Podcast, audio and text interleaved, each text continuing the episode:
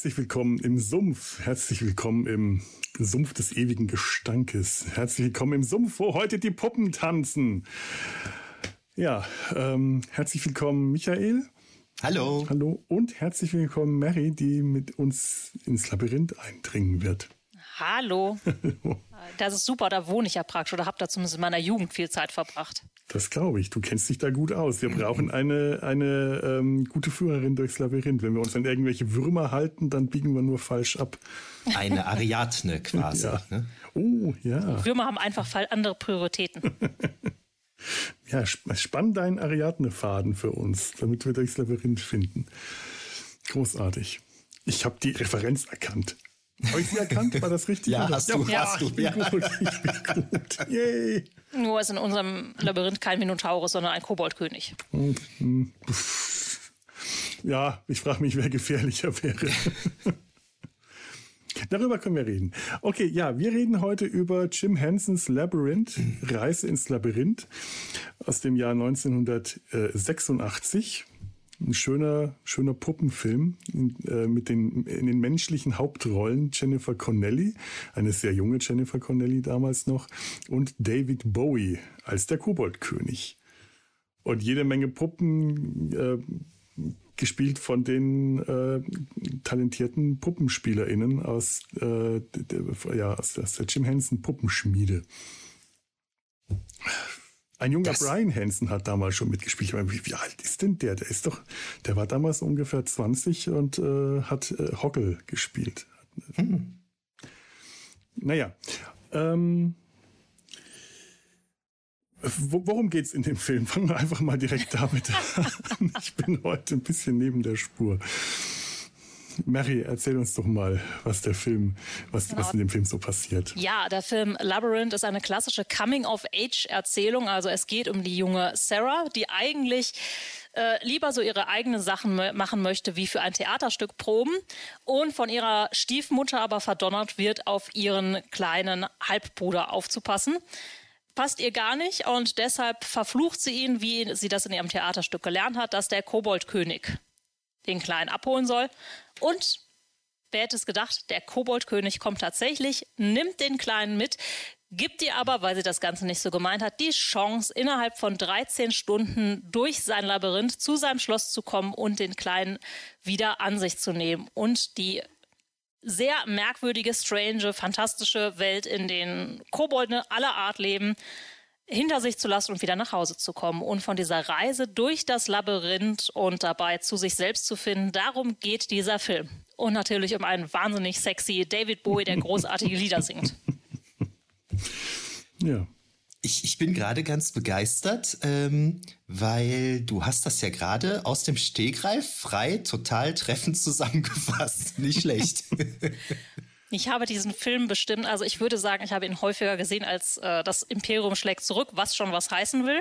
Okay. Ich nehme mal an, dass ich bei diesem Film bestimmt auf 20, 30, ähm, ich war das letzte Mal bei das letzte Einhorn ja hier und den hatte ich schon sehr häufig geguckt. Die Reise ins Labyrinth schlägt es noch. Okay. Da habe ich mir auch gestern Gedanken drüber gemacht. Ich habe mich gefragt, wann habe ich den eigentlich das erste Mal gesehen? Und ich glaube fast, ich habe den als Kind und Jugendlicher gar nicht gesehen. Ich glaube, ich habe den erst als Erwachsener gesehen, weil ähm, Jennifer Connelly ist ja schon eine Schauspielerin, die mir was sagt so irgendwie. Ne? Und das, das hatte ich alles nicht so im Kopf. Und ich glaube, ich habe den tatsächlich erst als Erwachsener gesehen. Und das hat mir leid getan, weil der als Kind natürlich noch viel, viel krasser auf mich gewirkt hätte. Und ähm, Felo quatsche ich ja schon mal häufiger äh, damit zu. Da bin ich äh, als Vater immer sehr erpicht drauf zu überlegen, welche Filme muss meine Tochter in welchem Alter gucken, damit die gut wirken. Und Labyrinth habe ich jetzt auf der Liste so, also den dürfen wir nicht vergessen.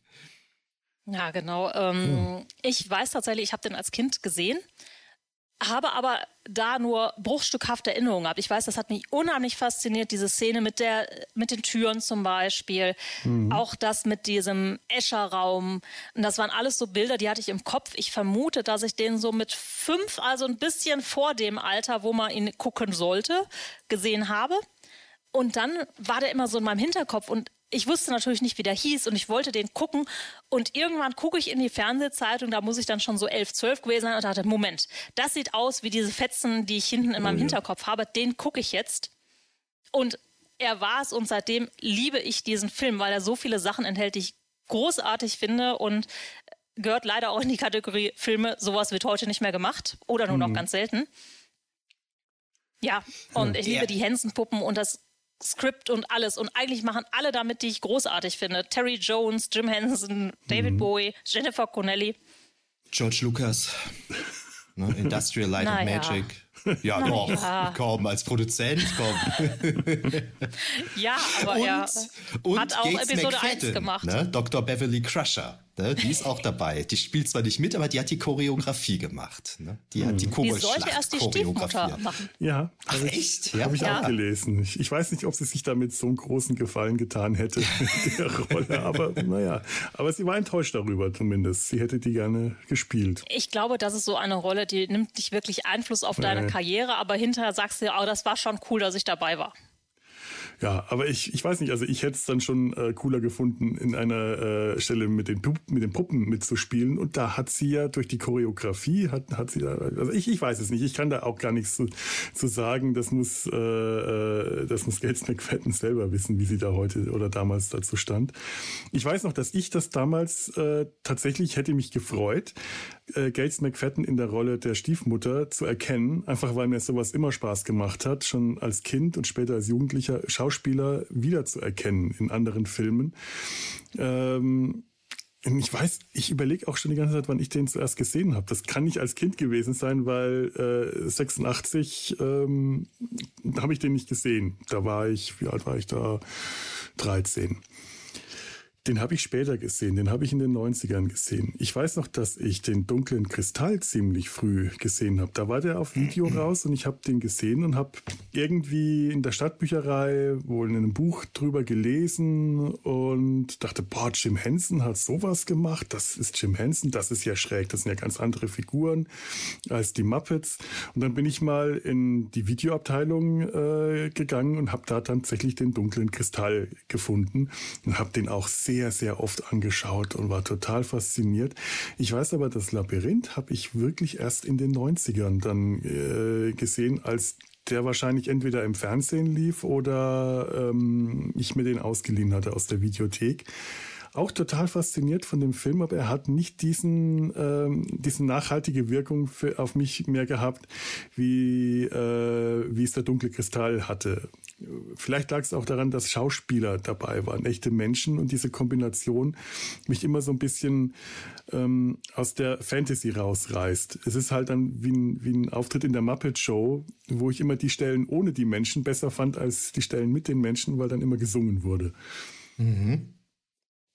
Es ist, äh, aber oft gesehen habe ich den Film tatsächlich auch. Allerdings würde ich mal sagen, ähm, im letzten Vierteljahr ungefähr viermal. Und das dürfte jetzt auch ungefähr so hinkommen mit den, den, den vielen Malen davor. Also so oft dann auch nicht wie du, Mary einen äh, Schauspieler, den wir gerade noch vergessen haben, den ich immer wieder gerne sehe und der äh, so, ich glaube, gefühlt in jeder George Lucas Produktion dabei ist, ist Warwick Davis noch, der, äh, ich glaube, sogar mehrere Kobolde in dem Film spielt. Ne, ja. Das ist ja der, der Schauspieler von Willow, von verschiedenen mhm. Star Wars Episoden.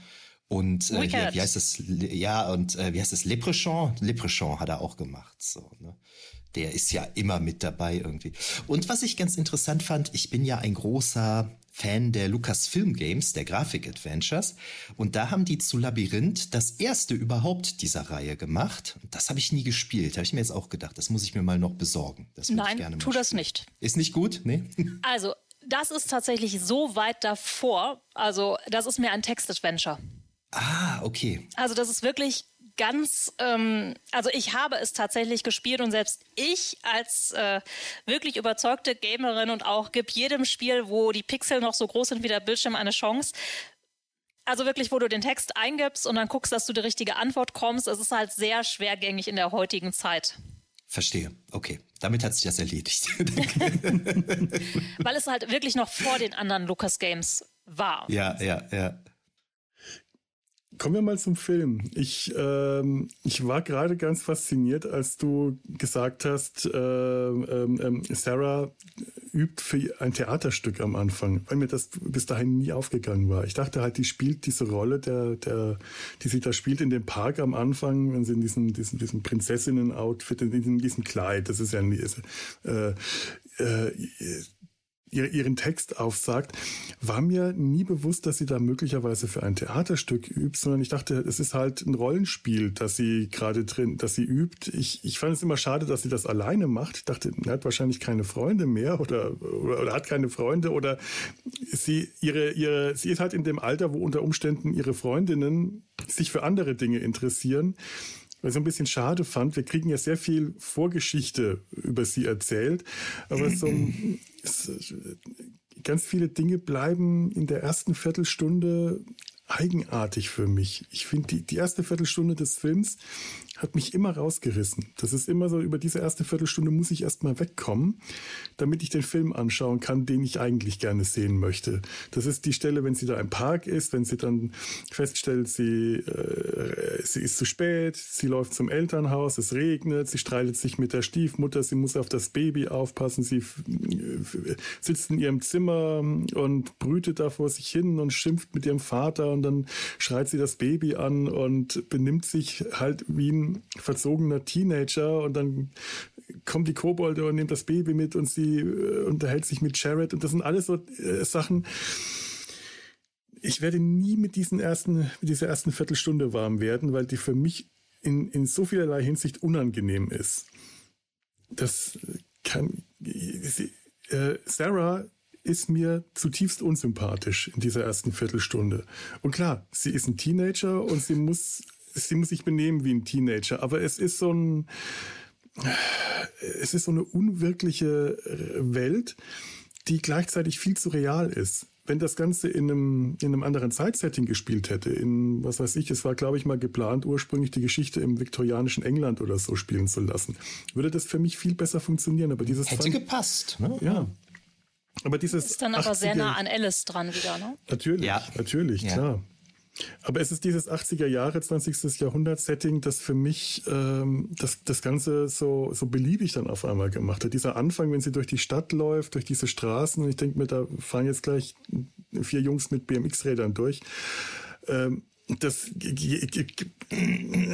das reißt mich so aus dem raus, was ich eigentlich erwarte von dem Film, so ein fantastisches Fantasy-Setting. Und das ist am Anfang halt, wenn ich den Film zum ersten Mal gesehen habe, auch passiert, weil ich eben mit äh, dem dunklen Kristall im Hinterkopf diesen Film angeschaut habe und total irritiert war von dieser, dieser 80er Jahre Setting. Das war so austauschbar. Dieses Elternhaus wirkt wie eine, wie, wie eine Kulisse, wie eine bisschen besser gefilmte äh, Sitcom-Kulisse. Und äh, das, das, da, damit werde ich mit, da werde ich mit dem Film nie warm werden mit dem Anfang. Aber das ist ja gerade das Tolle und äh, da spreche ich mal als mhm. Mädchen und jemand, der den Film auch im Teenageralter häufig geguckt hat. Jeder von uns könnte Sarah sein. Ihr vielleicht nicht so, aber ich hätte Sarah sein können. ähm, da sind ganz viele Sachen. Also mich hat immer total fasziniert, dass wir ja im Prinzip mit Musik und dem Gesang und dieser Eule anfangen, die ja was Magisches hat, die ja. dann in dem Park landet. Und du denkst eigentlich, du bist schon im Fantastischen. Dann bist du aber erst in unserer Realität und hast dieses Mädchen da. Und äh, Sarah hat natürlich, ähm, dadurch, dass wir keine sichtbaren Freunde haben, den Konflikt mit der Familie, die hat ganz viel gemeinsam mit allen Teenager-Mädchen. Also ich fand das erstmal total cool. Mhm. Wir haben einen weiblichen Hauptcharakter in den 80ern. Ja. Das ist total krass. Das war was, was für mich total mindblowing war. Ähm, es ist ein junges Mädchen und sie hat keine Freunde. Und sie lebt in ihren Geschichten und in den Büchern. Das sehen wir auch später in ihrem Zimmer, wo all die Geschichten, die ähm, gerade amerikanische Mädchen natürlich bewegen, aber mich jetzt zum Beispiel auch immer bewegt haben. Und dieses Zimmer ist so voll. Also für mich ist das Ganze ähm, nicht wirklich realistisch. Das Ganze ist ja eine Allegorie aufs Erwachsenwerden. Da sind so viele Ebenen drin, die man dann gerade, wenn man älter wird, immer wieder mitverfolgen und neu entdecken kann. Und gerade dass Sarah vielleicht am Anfang ein bisschen austauschbar ist. Und die ist brünett wow, das ist so krass gewesen damals. Stimmt. Ähm, ne, und dieses, ja. du willst eigentlich nicht, ich habe auch erst gar nicht geschnallt, dass das die Stiefmutter ist, als ich wirklich ein junges Kind mhm. und ein mhm. junger Teenager war. Das ist mir auch erst später bewusst geworden. Und es hat ja ganz viel mit Verlustängsten zu tun, wenn ein neues, also ich bin ja auch im Prinzip in einer Patchwork-Familie drin. Ich bin jetzt die Stiefmutter. So, und dann merkst du irgendwie so im Laufe der Zeit, wie realistisch das Ganze ist, wie authentisch, wie zeitnah. Und auch dieser Wunsch, oh, ich will eigentlich jetzt nicht auf meinen Bruder aufpassen, ich will irgendwie meinen Kram machen und äh, niemand, hört jemand auf mich und so. Das ist ganz nah dran. Und ich glaube, das hat dann natürlich eine tiefere Wirkung, wenn du noch ein Kind oder ein Teenager bist mhm. und das Ganze guckst. Ja. Gerade diese Verwicklung war für mich halt das, was diesen Film so ausgemacht hat und so besonders gemacht hat. Was ich ganz äh, spannend fand, du hast das ja gerade schon gesagt, Mary, was man in dem Raum alles sieht. Da hängt ja dann auch so ein Bild von Escher, ne, was, was, was dann vielleicht schon ein bisschen so Bezug auf das Ende nimmt und so weiter. Und da stehen diese Bücher rum, die die Story ja auch so ein bisschen inspiriert haben. Ne, Alice im Wunderland haben wir eben schon angesprochen. Irgendein Märchen, ich habe jetzt vergessen, was war, Dornröschen oder so steht da rum und so. Ähm, das fand ich ganz spannend. Und da sind so Zeitungsausschnitte mit einer brünetten Frau, die irgendwie Theaterschauspielerin oder sowas gewesen zu sein scheint. Und da hatte ich den Eindruck, das ist ihre Mutter. Und das wird aber nur so ganz, ganz kurz gezeigt, so dass ich mir das tatsächlich nochmal angucken müsste, um zu gucken, ob das stimmt und auf Pause drücken müsste. Aber ich hatte so ein bisschen den Eindruck, dass sie ihrer leiblichen Mutter da mit dem Schauspiel womöglich ein bisschen nachstrebt. Sie hat ja diese, diese Fotos da auch am Spiegel mhm. hängen. Ne? Wobei es wird ja gar nicht gesagt, vielleicht ist es auch eine Schauspielerin, die sie toll findet. Ne? Also wie gesagt, da müsste ich mal Pause drücken und mal gucken, was da steht, genau. Aber das fand ich ganz spannend. So ganz viele Details, die so kurz eingeblendet werden, wird überhaupt nichts zu gesagt, ne? Und man nimmt das entweder auf oder nicht auf. Das fand ich ganz spannend. Hm? Also ich glaube auch, dass das die Mutter war. Also das war auch der Schluss, den ich immer gezogen habe. Und das ist halt das ganz Faszinierende an Labyrinth. Du kannst halt bei jedem Gucken immer noch was Neues entdecken. Und du siehst ja auch die ganzen Kreaturen, die sie später im Labyrinth trifft, die kannst du alle irgendwo im mhm. Zimmer entdecken, unter ihren Plüschtieren, unter den Sachen. Also im Prinzip, wir kommen die ganze Zeit eigentlich also das war Inception, lange vor Inception. Ne? Ja. Das ist diese Realitätsebene. Wir wissen eigentlich gar nicht, träumt sie das Ganze oder was ist der Traum, was ist die Wirklichkeit. Ne? Also ich bin großer Fan von magischem Realismus, der normalerweise in der Gegenwart angesiedelt ist und magische Elemente so einbaut, als gehörten sie einfach dazu.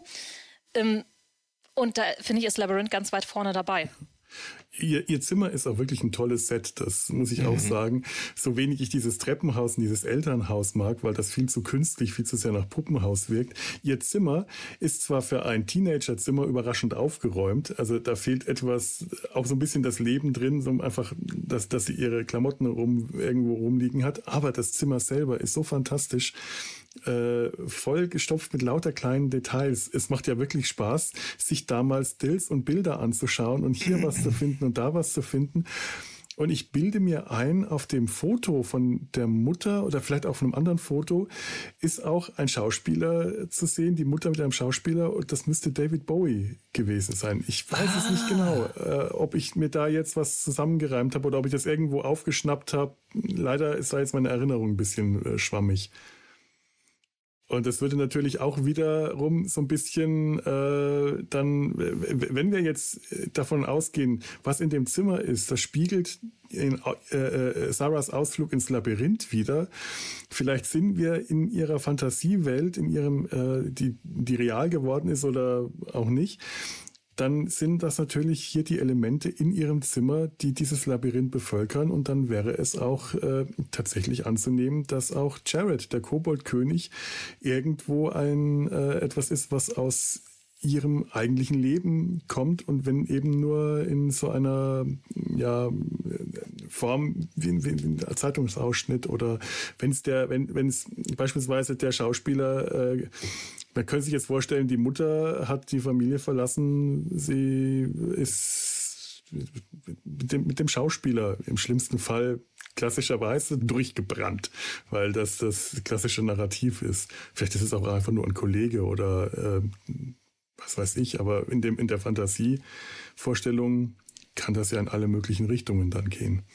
Ja, das, das wird schon so ein bisschen passen, ne? wenn man jetzt mal davon ausgeht, dass sie so in gewisser Weise als Schauspielerin dann mhm. in die Rolle ihrer ihrer Mutter schlüpft und nachher auf diesem Ball ja dann auch eben mit dem, mit dem König tanzt etc. Mhm. Das könnte ich mir schon vorstellen, würde passen. Macht die sexuellen Implikationen dieses Films noch schwieriger, als sie ohnehin schon sind, wenn ich, wir uns ich wollte diese es nicht sagen, bewegen. Ich wollte es nicht sagen, danke, dass du es sagst. Ja. ja. aber das ist tatsächlich, die sexuellen äh, Themen in dem Film, die sind schwierig. Ja. Das ist, äh, wenn man den Film, also man kann den Film ganz toll Kindern zeigen, weil die erwachsenen Inhalte, diese, äh, äh ja, das, das das, die, die Andeutungen auf das sexuelle Erwachen, die sind so dargestellt, dass Kinder die noch nicht verstehen können oder nicht verstehen müssen oder die sind nicht, die sind nicht äh, übermäßig deutlich. Da ist das Schlimmste eigentlich äh, der Schritt von David Bowie. Das, die Hose, Hose von David Bowie. Die, ja, ja. Ach, was ist hier schlimm? Ja, ähm, finde ich ist auch nicht so schlimm. aber, aber das ist das Deutlichste und ich glaube, damit kann man noch umgehen. Ja. Na, es ist halt, auch wenn Sarah Cornello eher wie 16 wirkt, ist sie mhm. zu dem Zeitpunkt des Films 14. Der Charakter ist, glaube ich, auch 14 Jahre alt. Mhm. Und das zusammen mit dem, also ich habe auch mit 14, 15, 16 auf jeden Fall auf David Bowie gestanden und fand ihn total toll und fantastisch, so wie der in diesem Film ist.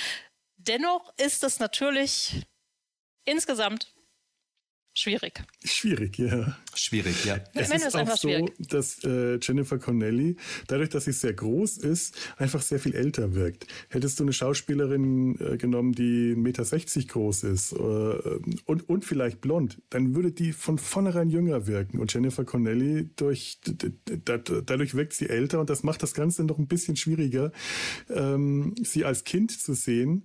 Ich habe, als ich das zum ersten Mal gesehen habe, erst mal ganz lange nicht verstanden, wie alt die eigentlich soll. Ich hätte die, äh, als ich es zum ersten Mal gesehen habe, viel älter eingeschätzt und merke erst äh, äh, heute äh, später, ach, das ist eigentlich noch, die ist eigentlich gerade noch an der Schwelle zwischen Kindheit und Erwachsenwerden angesiedelt oder sollte wahrscheinlich sein. Gut, da ist halt auch Make-up und Kamera ja. tun da ihr Übriges, um einen Menschen älter wirken zu lassen. Mhm. Natürlich, ja. Und ähm, ja, es ist eine, es ist durchaus auch eine, es ist eine Reise in sexuelles Erwachen. Wenn man, wenn man das erstmal gesehen hat, dann fallen, fallen einem viel zu viele Hinweise in dem Film auf, die man dann nicht mehr wegsehen kann. Ich finde es, es ist schwierig, es ist wirklich, wirklich schwierig. Allein der Altersunterschied zwischen Jennifer Connelly und David Bowie äh, ist ähm, deutlich, was da für Fantasien äh, angedeutet werden sollen. Ähm, aber es gibt, finde ich, noch deutlich schwierigere Filme, also, die ich ja, als, als selbstverständlich anschauen das, kann. Also das gehört jetzt natürlich auch irgendwo in so einen Coming-of-Age-Film rein. Ja. Das ist ja auch eine Emanzipation von einem, ach, ich sag mal, Mann, der auch eine Vaterfigur ist, ne? Mhm. irgendwo beides sein kann. Ähm, und ich finde hier es ist ja irgendwo auch in diesem Film, es ist gegenseitiges Einvernehmen, es passiert ja auch nichts. Es ja. wird ja eigentlich alles unserer Fantasie Ne? Ein bisschen ja. ist auch unsere Fantasie dran schuld. Mhm, genau. Und im Prinzip war es ja, wie ich aus dem Gucken an, ne, die jungen Mädchen haben ja genauso auf David Bowie gestanden, wie David Bowie da vielleicht irgendwelche Andeutungen in dem Charakter Jareds gemacht hat. Mhm. Insofern geht das. Ich glaube aber persönlich übrigens, dass die Mutter tot ist, sonst wäre sie halt nicht so aus dem Leben raus. Und es wäre halt auch für die Zeit sehr ungewöhnlich, dass ein Kind beim Vater bleibt nach einer Trennung, egal ob die Schauspielerin durchgebrannt ist oder nicht. Das stimmt. Das also für mich war die tatsächlich mhm. die Mutter immer einfach tot. Das ist gut möglich. Ja, das macht eigentlich äh, macht ein bisschen mehr Sinn in dem Setting auch. Macht, es ist, ist leichter äh, verständlich, würde ich jetzt auch sagen. Ja. Es ist halt das klassische Märchensetting, ne? Mhm. mit der Mutter, die früh gestorben ist, das Kind alleine gelassen hat, dann kommt die böse Stiefmutter. Ne? Also wir sind ja mhm. in Sarahs Welt, es ist ja alles märchenhaft. Ja, ja. Und äh, die Stiefmutter beschwert sich ja auch gleich am Anfang. Ne? Es ist egal, was ich mache, sie tut immer so, als wäre ich eine böse Stiefmutter irgendwie. Mhm. Das ist ja auch ganz spannend. Ne? Das ist so ein bisschen das, ähm, äh, gerade nochmal, also ich finde dieses, dieses äh, äh, Setting, was du vorhin erwähnt hast, äh, Mary, also wie, äh, dass das spannend ist, dieses äh, Mädchen so zu sehen, äh, wie sie da erzählt wird. Ich finde nur das Zwischenspiel, die Präsentation sehr schwierig. Das Zwischenspiel zwischen ihr, den Erwachsenen, zwischen ihrer Stiefmutter, dem Vater, das sind so kurze Szenen und dann verbarrikadiert sie sich in ihrem Zimmer Und Jennifer Connelly war zwar eine, schon immer eine gute Schauspielerin, nur halt zu der Zeit noch nicht so routiniert, dass wenn sie alleine gespielt hat, hat sie für mich, hat sie mich nicht wirklich überzeugt. Dann sitzt sie da in ihrem Zimmer, du hörst die Stimme vom Vater und sie schreit ihm irgendwas zu. Hätte man da mehr äh, Interaktion mit, äh, mit, mit Sarah und ihren, äh, ihren Eltern äh, gebracht, hätte das für mich besser funktioniert und hätte für mich auch die, äh, das, die, die, die Sarah ist, äh, sehr viel besser vermittelt. Später hat sie dann auch dann nur erstmal ihren kleinen Bruder, mit dem sie dann ja auch nicht wirklich interagieren kann, weil der, der wie, wie alt, ein Jahr alt war und bis es dann dazu kommt, dass sie mit jemand wirklich interagiert, das ist dann erst Jared, da spielt sie alleine und man merkt, die hat sich noch nicht so richtig reingefunden gehabt. Das, das ist blöd, das heute zu sagen, weil es ist eine junge Schauspielerin mit äh, relativ wenig äh, Filmerfahrung. Das war jetzt nicht ihre erste große Rolle, die hatte schon vorher äh, Rollen gehabt und sie hat das toll gemacht, aber es ist einfach, ähm, finde ich, inszenatorisch ein bisschen ungeschickt gewesen, damit den Film anzufangen, sie fast die ganze Zeit, die meiste Zeit alleine spielen zu lassen. Da hätte man ihr noch jemand zur Seite stellen müssen. Das, das, das ist das, was es für mich so schwierig macht. Ich komme an die Figur nicht ran. Ich, ich, sie vermittelt sich mir nicht. Und das ist halt, auch weil ich den Film nicht so oft gesehen habe, dass ich äh, da ganz anders einsteige, wenn ich, äh, wenn ich das sehe. Naja, gut. Ähm, ich sehe gerade in schweigende Gesichter. Kommen wir mal. ich, ich glaube, da wollt ihr nichts zu sagen. Ist nee, bei, okay. bei, bei, mir war das gerade, ich bin äh, durch, durch, durch das, was du erzählt hast, bin ich gerade auf einen anderen Gedanken gekommen. Und zwar, ich glaube, das ist auch nochmal ein Unterschied ob man den Film als Kind oder als mhm. Erwachsener guckt. Weil ich, ich, ich kenne das bei ganz vielen Filmen, dass Szenen, in die ich als Kind wirklich so in den Fernseher eingedrungen bin, sozusagen, die ich so total krass fand, die gucke ich mir heute an und die dauern gefühlt so drei Sekunden und da ist es vorbei und ich denke so, wie konnte dich das damals ja. so aufsaugen, diese Szene? Und ich glaube, als Kind ist man viel eher in der Lage, diese kurzen Szenen, die da so gezeigt werden mit ihr und so, auch wirklich so aufzusaugen und da ganz anders mitzuarbeiten, als wir Erwachsenen das heute tun. Ich glaube, man verliert ein bisschen was als Erwachsener. Kann sein, ja. Ja, das ist gut. Deshalb ist die Begegnung mit dem Film auch immer ein anderer, wenn du den als Kind oder als Erwachsener guckst. Mhm. Deshalb kann ich da jetzt nichts zu sagen, weil ja, ich könnte mit ein bisschen Abstand auch sagen, Rico Lendi hat ein bisschen dazugelernt seit damals. Ja. Das würde aber die meine Erinnerung nicht schmälern oder das Erlebnis, nee, nee, das was ich da habe. Ne? ja. Das, äh, das, das verstehe ich.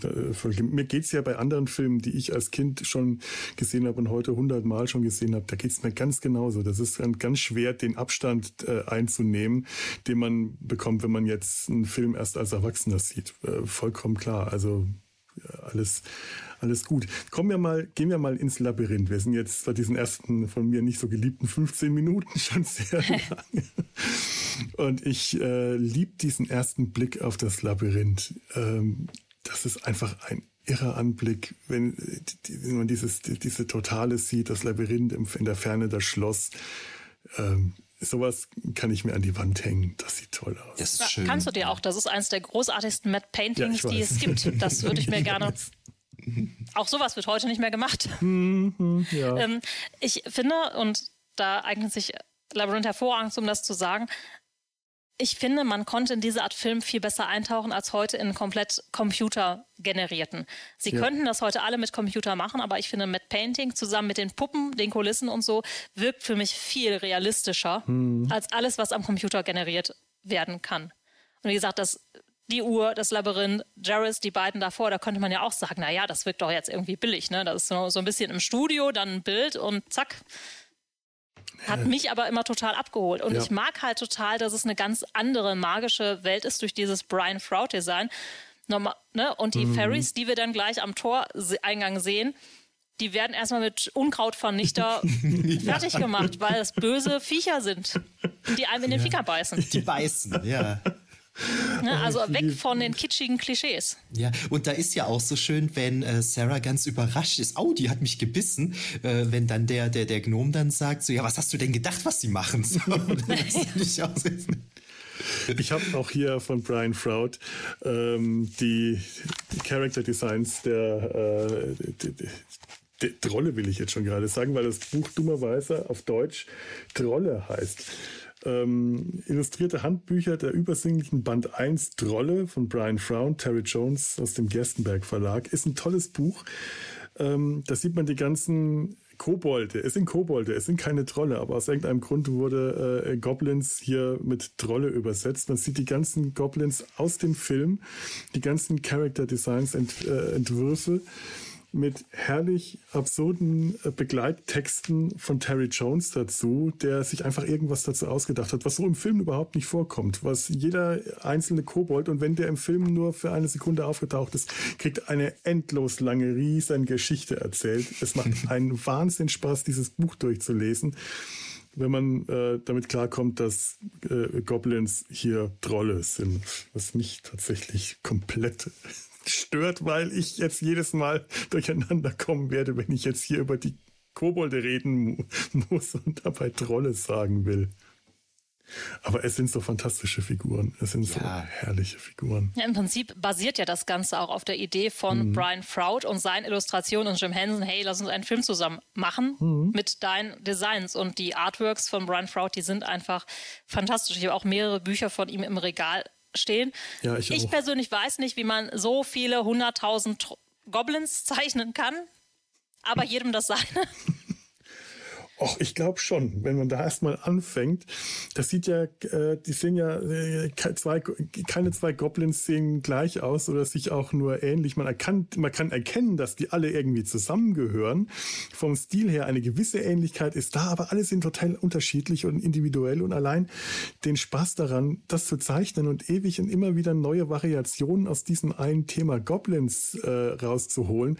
An sowas habe ich ja einen irre Spaß. Also sowas kann ich mir tatsächlich vorstellen vorstellen. Ähm, ich kenne auch genügend Leute von meinem äh, äh, ZeichnerInnen-Stammtisch, denen ich das genauso zutrauen würde, sich einfach jetzt mal die nächsten Jahre hinzusetzen und einfach nur Goblins zu zeichnen und, dabei, und nie wieder damit aufhören zu wollen. Und das ist Brian Froud auch. Schön ist ja, diese Puppen, die wirken halt auch tatsächlich lebendig mhm. irgendwie. Mhm. Ich meine, klar, man sieht das natürlich, dass es eine Puppe ist, aber die kommen schon sehr gut rüber, finde ich. Ne? Das ist wirklich schön gemacht. Sowohl, ja. sowohl die Kobolde als auch, ich habe jetzt den Namen des Charakters vergessen. Äh, dieser, dieser, dieser Hund, äh, der auf dem Hund reitet. Der dieser, Didymus. Genau, der. Und der, also das ist schon alles wirklich gut gemacht, fand ich. So. Ja, es ist natürlich auch, die, erstmal sind die Puppen äh, fantastisch gearbeitet, dann sind die PuppenspielerInnen auch, auch einfach großartig. Das, ähm, man merkt, dass das Leute sind, die Puppenspielen verinnerlicht haben, die das, das, das einfach schon so lange machen und so gut können und so, gut zusammenspielen auch. Da gibt's ja Massenszenen. Das ist reines Chaos, wenn da äh, die, die, die, keine Ahnung, 20 Kobolde am Set herumturnen und unter jedem Kobold stecken in, mindestens ein bis zwei PuppenspielerInnen. Mhm. Und die müssen irgendwie alle sich äh, koordinieren und choreografieren.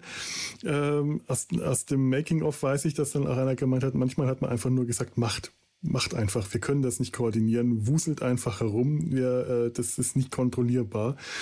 Und das macht aber diesen Charme für mich aus. Das ist dieser Muppet-Charme, dieses, mhm. dieses Chaos, das die Puppen anrichten. Äh, ich, ich liebe das einfach. Ich finde, das, das ist so, so, so herrlich. Allein dafür kann ich diesen Film immer wieder anschauen, weil ich so gerne sehe, wie diese Puppen, die haben auch dieses ganz, diese ganz eigene Art, sich zu bewegen, diese typische Muppet-Art, sich zu bewegen. Da kann ich mich endlos drin verlieren und dazu zu schauen. Es macht einfach Spaß. Ja, ja. Und du bist ja auch immer zwischen irgendwie Chaos und Bedrohung. Also hm. es ist ja witzig und es ist bedrohend. Also dieser ganze Weg durchs Labyrinth, du hast ja einerseits eine Bedrohung, die der Jared ja auch aufgemacht hat. Und dann ist da aber immer irgendwie ein Witz hinter. Also für mich als Kind war diese Szene, wo die unten in diesen Katakomben sind, also Sarah und Hoggle. Und dann kommt diese Maschine auf die zu, dieser Riesenbohrer. Und die beiden flüchten und rennen und dann rennen die in einen Seitengang und dann fährt diese Maschine an denen vorbei und man sieht so zwei Goblins, die da praktisch Fahrrad fahren, um diese Maschine anzutreiben, worauf mhm. dieser gesamte Bedrohungsmoment der Lächerlichkeit preisgegeben wird, weil das einfach so absurd aussieht. das ist, so ist ja ähnlich ja. mit diesem großen Roboter, der da äh, auf die zukommt, wo dann eben auch so ein kleiner, so ein kleiner Kobold im, im Kopf sitzt und den steuert. So, ne? Da ist das ähnlich, ja. Ja, herrlich. Ach, es ist, ja, es ist, äh, es ist schön, es ist tatsächlich viel Bedrohung, aber immer komisch. Es ist immer Komik dabei. Man hat nie das Gefühl, ähm, dass es zu ernst ist. Äh, eben im Gegensatz zum dunklen Kristall, wo ich das schon eher hatte, wo ich ganz häufig dieses Gefühl hatte, dass da die Bedrohung stärker ist als die Komik. Und hier ist es immer ausgeglichen und immer zugunsten der Komik. Das macht diesen Film, finde ich, für Kinder sehr viel zugänglicher. Also ich würde äh, das Labyrinth eher äh, einem Kind zeigen als den dunklen Kristall. Da hätte ich gesagt, vielleicht noch ein paar Jahre warten. Ja, das, Jim Henson hat ja auch selber gesagt, er wollte halt nach dem dunklen Kristall, der sehr viel mhm. schwerer und dunkler geworden ist, als er eigentlich ursprünglich beabsichtigt hat, einen Film wirklich für alle machen, der auch leichter und lustiger ist. Und mhm. ich sag mhm. mal, mit Terry Jones als Drehbuchautor, wen hätte er sich da Besseres ja. holen können? Mhm. Äh, ich habe ewig gebraucht, natürlich. Ich kannte den als 12-, 13-Jähriger nicht. Und irgendwann später dachte ich, Moment, Monty Pythons Flying Circus, warum ist Terry Jones hier? Mhm. Ja. Es, äh, es, ist ja, also ihr hattet das ja gerade sehr schön gesagt, ne, dass sich diese, diese gefährlichen Situationen dann irgendwie immer auflösen etc. So ein bisschen ist das ja eigentlich auch bei, bei Jareth, bei dem Koboldkönig. Der ist ja eigentlich so eben, ja, die, die dunkle Bedrohung, hätte ich jetzt fast gesagt. Der ist aber ähm, ja auch unsicher. Ne, der hat ja so Szenen, wo der wirklich so unsicher ist. Hm, warum ist das Mädchen denn jetzt so weit gekommen? Das sollte sie doch eigentlich gar nicht. Ne? Und dann macht er so einen Witz und die, die Kobolde lachen nicht. Und da sagt er, ihr solltet jetzt lachen, ne? auch um ihn selbst zu beruhigen und so. Das fand ich auch ganz spannend. Der wird da auch ein bisschen ambivalent dargestellt. Ich finde, ja, definitiv. Eh, ja. Entschuldigung. Nee, mach du. der Koboldkönig ist ja als Figur auch tatsächlich äh, total spannend. Der mhm. ist charismatisch, aber er ist auch unsicher. Es ist er muss irgendwie dagegen sein und er will den Jungen behalten, aber er will dem Mädchen auch eine Chance geben. Er ist, glaube ich, einsam. Und er singt tolle Lieder. Also das, also das, ist ja wirklich einer von den Bösewichten, mit denen man richtig mitfiebern kann. Und ich finde halt alle Figuren, und auch das hat Jim Henson, glaube ich, gesagt, er wollte halt hier die Figuren in den Vordergrund stellen. Ich glaube, beim dunklen Kristall, den ich jetzt wiederum nicht so häufig gesehen mhm. habe, ist es ja eher diese epische Geschichte. Ja die da ist und nicht so sehr die Figuren, die so Teil einfach dieses Epos sind. Und hier sind ganz klar die Figuren, alle im Vordergrund. Auch Hoggle mit seinem, ja. eigentlich möchte er nur geliebt werden, aber er weiß nicht so richtig, wie man das anstellen soll. Und in einem heutigen Film würde man dieses gesamte Momentum, das Hoggle eigentlich Sarah reinlegen will, um einen Vorteil für sich zu gewinnen und so. Das würde man alles nicht erzählen, sondern, haha, jetzt hat er dich reingelegt und vorher wusstest du gar nichts davon. Und hier wird das alles ganz klar erzählt und gesagt, was ja auch sehr kindgerecht ist. Mhm. Dieses, dass er eigentlich mit dem Koboldkönig intrigiert und ne, später für, auch für echte Probleme sorgt, auch aus Angst und Unsicherheit. Und dann ne, auch für Hoggle ist das ja eine Coming-of-Age-Geschichte. Mhm. Mhm. Ja, das stimmt.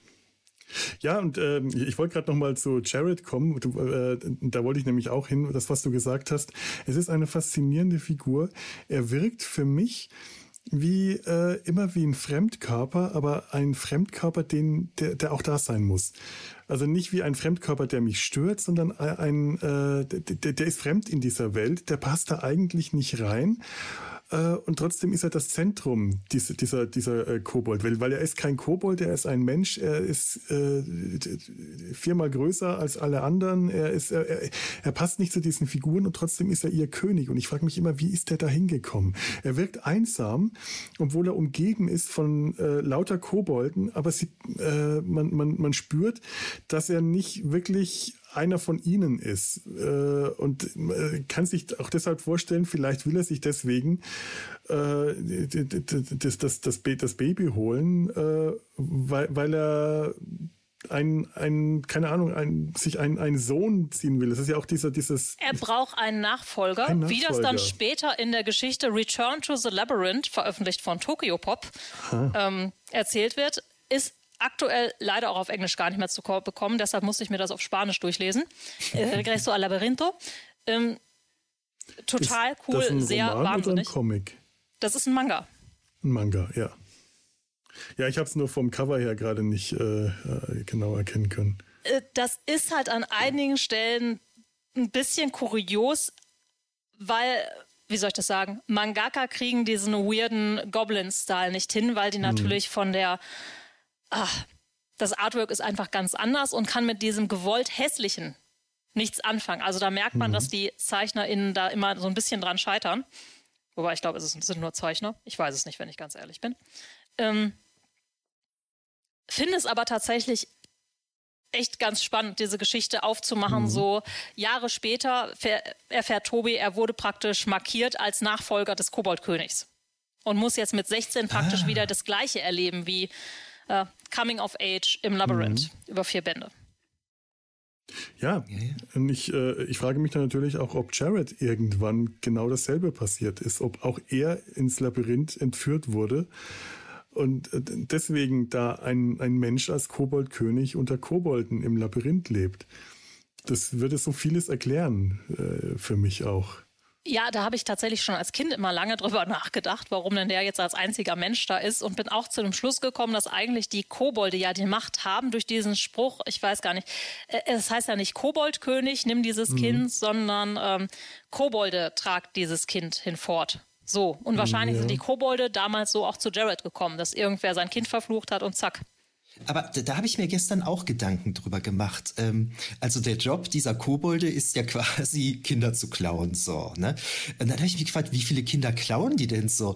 Ne? Weil hier wäre das ja keine Ahnung, alle paar Jahrzehnte dann mal ein Kind klauen. Ne? Oder mhm. oder ist es so, dass sich auch die geklauten Kinder in Kobolde verwandeln gegebenenfalls? Habe ich mich gefragt. Aber da wird ja gar nichts zu gesagt eigentlich. Ne? Ja, wir gehen ja relativ nah eigentlich auch an die ganzen so Dark Fae, also Feen und mhm. Goblins sind ja eigentlich sehr viel dichter beieinander, als wir das in unserer westlichen Mythologie irgendwann so auseinander äh, gezerrt mhm. haben, beziehungsweise im Merchandise-Raum äh, vor allen Dingen. Ja. Und Fae und Goblins klauen halt Kinder, ne? Diese ganzen Changeling-Geschichten mhm. von ähm, geklauten Kindern und Goblins, die denen in die Wiege gelegt wurden, das ist ja äh, austauschbar, sage ich mal, ob das jetzt Goblins mhm. oder Fae machen.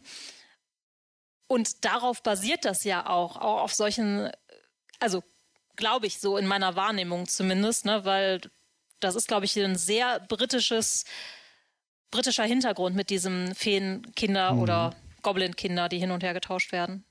Mhm, das ist das, was wir im Deutschen auch als Wechselbalg bezeichnen. Mhm. So, ne? ja, ja, genau. Ja, ja. Ähm, interessant ist ja auch in Bezug auf äh, dieses Coming of Age, Mary, was du jetzt schon ein paar Mal ähm, angesprochen hast, dann natürlich so dieser, dieser, mm, diese Metapher des Labyrinths, ne? dass das ja irgendwie alles für so eine junge Person, ähm, ja, so wie, wie so ein Weg ohne Ziel mit tausend Abzweigungen aussieht und so weiter. Aber irgendwie kommt man am Ende dann doch dadurch. Das ist in dem Film ja eigentlich sehr schön gemacht, fand ich. Dieses, ähm, ja, dieses Labyrinth mit diesen ganzen Gefahren dann, ne, die eben so auf diesem Weg lauern, vom, vom Kind zum Erwachsenen zu werden.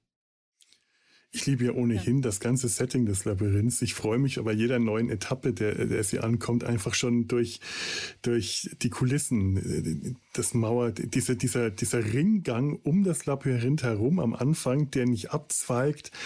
Dann mhm. diese, diese Mauerlabyrinth, später das Heckenlabyrinth, dann, wenn sie in den, in das Moor des ewigen Gestankes fallen. Übrigens, das ist der Zusammenhang, warum wir das im Sumpf besprechen, weil mhm. Sumpfgewässer, nur, äh, falls ihr das noch nicht verstanden habt.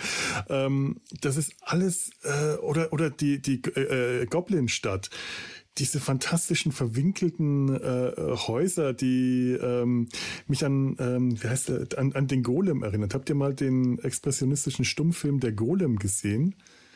Mhm. Auch ganz, ganz tolle, äh, äh, ganz tolle Kulissen. Man, man kennt bei expressionistischen äh, deutschen alten Stummfilmen kennt man sowas, das Labyrinth des Dr. Caligari oder äh, ähm, aber der Golem ist wirklich fantastisch. Diese, äh, diese, diese, das, das Ghetto, das da gezeigt wird, das sind genau solche Häuser, verwinkelt und verwachsen und äh, unglaublich tolle, eindrucksvolle Kulissen und an die erinnert mich die Goblin-Stadt so ganz stark. Und ich musste auch bei dem Goblin-Roboter, bei dem äh, Torwächter sofort an den Golem wieder denken, an den Golem selber aus dem Film. Ist das eine Verfilmung von diesem äh, Roman hier von, von äh, Meyering oder wie der heißt? Es ist auf jeden Fall der Golem-Mythos, der äh, Rabbi Löw, der den Golem erschaffen ah, okay, hat, der dann okay, die, okay. Äh, über den er dann die Kontrolle verliert am Schluss. Äh, ah, muss ich mir unbedingt mal anschauen. Er ist, ist echt lohnenswert. Das ist ein Film, der wirklich, wirklich ganz beeindruckend gut ist. Also das, den sollte man mal gesehen haben, finde ich. Äh, cool ist ja auch gleich am Anfang, wo diese Wege halt nach links und rechts gehen und mhm. man kein Ende sieht, dass sich dann eben als Lösung entpuppt, der Durchgang ist da, sie sieht ihn halt nur ja. nicht, ne? Weil man, weil man das, das hat ja auch dann metaphorisch wieder, kann man das, kann man das schön ausdeuten und so. Das fand ich auch sehr, sehr cool gemacht. Und das ist so einfach und hat mich damals schon so umgehauen, dass man, mhm. den, dass sie einfach auf die Mauer zugeht und irgendwann feststellt, ach, hier geht's ja weiter und dann geht sie nach links oder nach rechts aus dem Bild durch die Mauer. Man hat einfach durch die Optik ist äh, diese beiden versetzten äh, Tiefenebenen haben sich zu einer Mauer äh, verschoben aus der Sicht der Kamera. Ja. Toll. Ja, das ist wirklich cool. Mhm. Da sind ja ganz viele mit optischen Tricks, ja. wird ja gearbeitet an ganz vielen Stellen. Ähm, und wo du, Michael, jetzt gerade mit dem Labyrinth als äh, Metapher auch für die Jugend und dieses ganz Verwirrende, eigentlich ist dann ja auch das Schloss im Prinzip die Metapher für, dann hast du das Erwachsensein erreicht. Aber wenn du drin bist, findest du dieses Escher-Labyrinth. Mhm. das ist für mich eigentlich nochmal ein Hinweis. Eigentlich, wenn du erwachsen bist, no plan at all. Es geht so weiter. Ja. Oder es wird noch schlimmer. Ja, gut, stimmt. Nur ist es praktisch hinter diesem tollen Schloss verborgen. Es sieht so wow aus. Wenn man das erreicht hat, dann hat man es ja. geschafft. Stimmt, stimmt. Man denkt, man hat es geschafft und dann geht der und dann geht es erst wirklich los. ich finde ja faszinierend, das Schloss hätte sie ja auch ganz am Anfang recht schnell erreichen können. Mhm. Sie unterhält sich mit diesem kleinen Wurm, den sie da trifft, noch am Anfang, bevor sie, also wenn sie noch diesen Außenring ist und noch nicht weiß, wie sie äh, hineinkommt. Und allein dieses Gespräch schon, der Wurm, hallo, Hast du gerade Hallo gesagt? Nein, Hallo, aber nah dran. Weißt du, wie man hier rauskommt? Nein, ich bin nur ein Wurm. Allein dieses Nein, ich bin nur ein Wurm ist, ja. äh, ist so großartig. Und dann gibt ihr der Wurm den Tipp, ähm, durch den sie dann durch diese optische Täuschung in, in die Mauer hineinkommt, ins Labyrinth. Und er sagt dann, nein, geh nicht nach links. Und sie, ach ja, gut, geht nach rechts. Und er sagt dann, wenn du nach links gegangen wärst, dann wärst du sofort beim Schloss angekommen. Und ja. ich habe mich immer gedacht, boah, dieser Arsch. okay, aber wenn und, du jetzt auf diese Metapherebene ja. zurückkommst, ne, mhm. dann ist das, ne, wir wollen ja nicht direkt erwachsen werden. Wir genau. wollen ja eigentlich diese ganzen, ne, ich, wenn ich mir heute die Teenager angucke, denke ich mir teilweise, oh mein Gott, warum habt ihr alle jetzt schon einen Plan? Warum weiß man mit 14, dass man Anwältin werden will und ja. äh, sitzt in seinem Zimmer, anstatt irgendwelchen Quatsch zu machen? Also ja. ja. der Weg ist das Ziel. Ne? Ohne ja. diesen Weg äh, würde sie ja nicht diese Entwicklung durchmachen. Mhm. Nicht die Freunde kennenlernen. Nicht die, Freunde kennenlernen. kennenlernen. Genau. Ist ja ganz wichtig. Das ist ja ganz wichtig.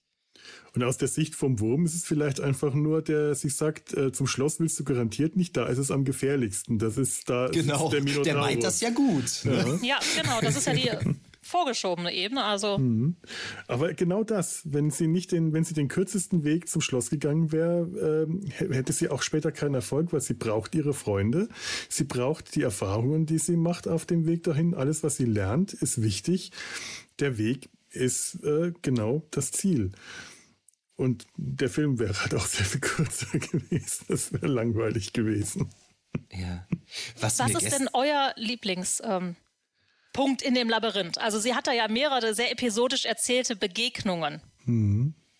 Also meins ist zum Beispiel dieses Rätsel von den Türen, was ein ganz klassisches Rätsel eigentlich ist. Ne? Der eine mhm. lügt, der andere nicht. Und das hat mich als Kind total fasziniert. Ich wollte das dann immer mitraten, aber Ja, das ist eine von den Szenen, ähm, wo mir das einfiel, was ich eben gesagt habe, dass ich da als Kind in sowas versinken konnte. Und mir kam das, als ich das gestern nochmal angeschaut habe, mir kam das viel zu schnell vor. Das war so schnell, dass ich gar nicht mitdenken konnte, auch als Erwachsener nicht. Also ja. ich hatte zufällig, zufällig hatte ich kürzlich einen Roman von Joachim Sohn gelesen und da, da baut er dieses selbe, dieses selbe Rätsel ein. Dadurch hatte ich das Rätsel gerade im Kopf, ne? Aber das war so schnell, ich hätte da nicht, ich hätte, ich, hätte ich es nicht kürzlich gelesen, hätte ich das so schnell nicht schnallen können, worüber die da überhaupt überhaupt reden. Das hat mich erstaunt. Also eine tolle Szene, auf jeden Fall.